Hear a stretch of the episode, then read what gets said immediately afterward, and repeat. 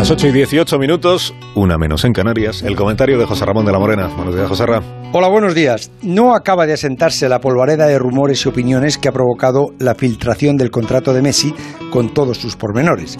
Ayer se pronunciaron los candidatos a la presidencia y te escuché, Carlos, preguntarle a Víctor Font si mantendría él esas cantidades a Messi para que continuara en el Barça. Tanto Víctor Font como Laporta saben que no podrían, aunque quisieran.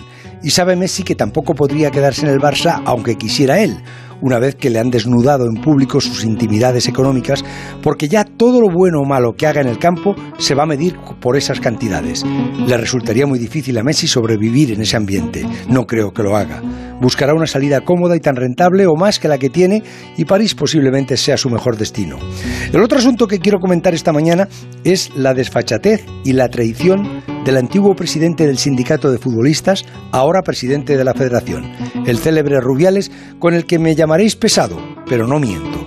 Hace cuatro años, Rubiales se peleaba con la federación por las subvenciones y el partido de la selección en beneficio del sindicato que él presidía. Era sindicalista.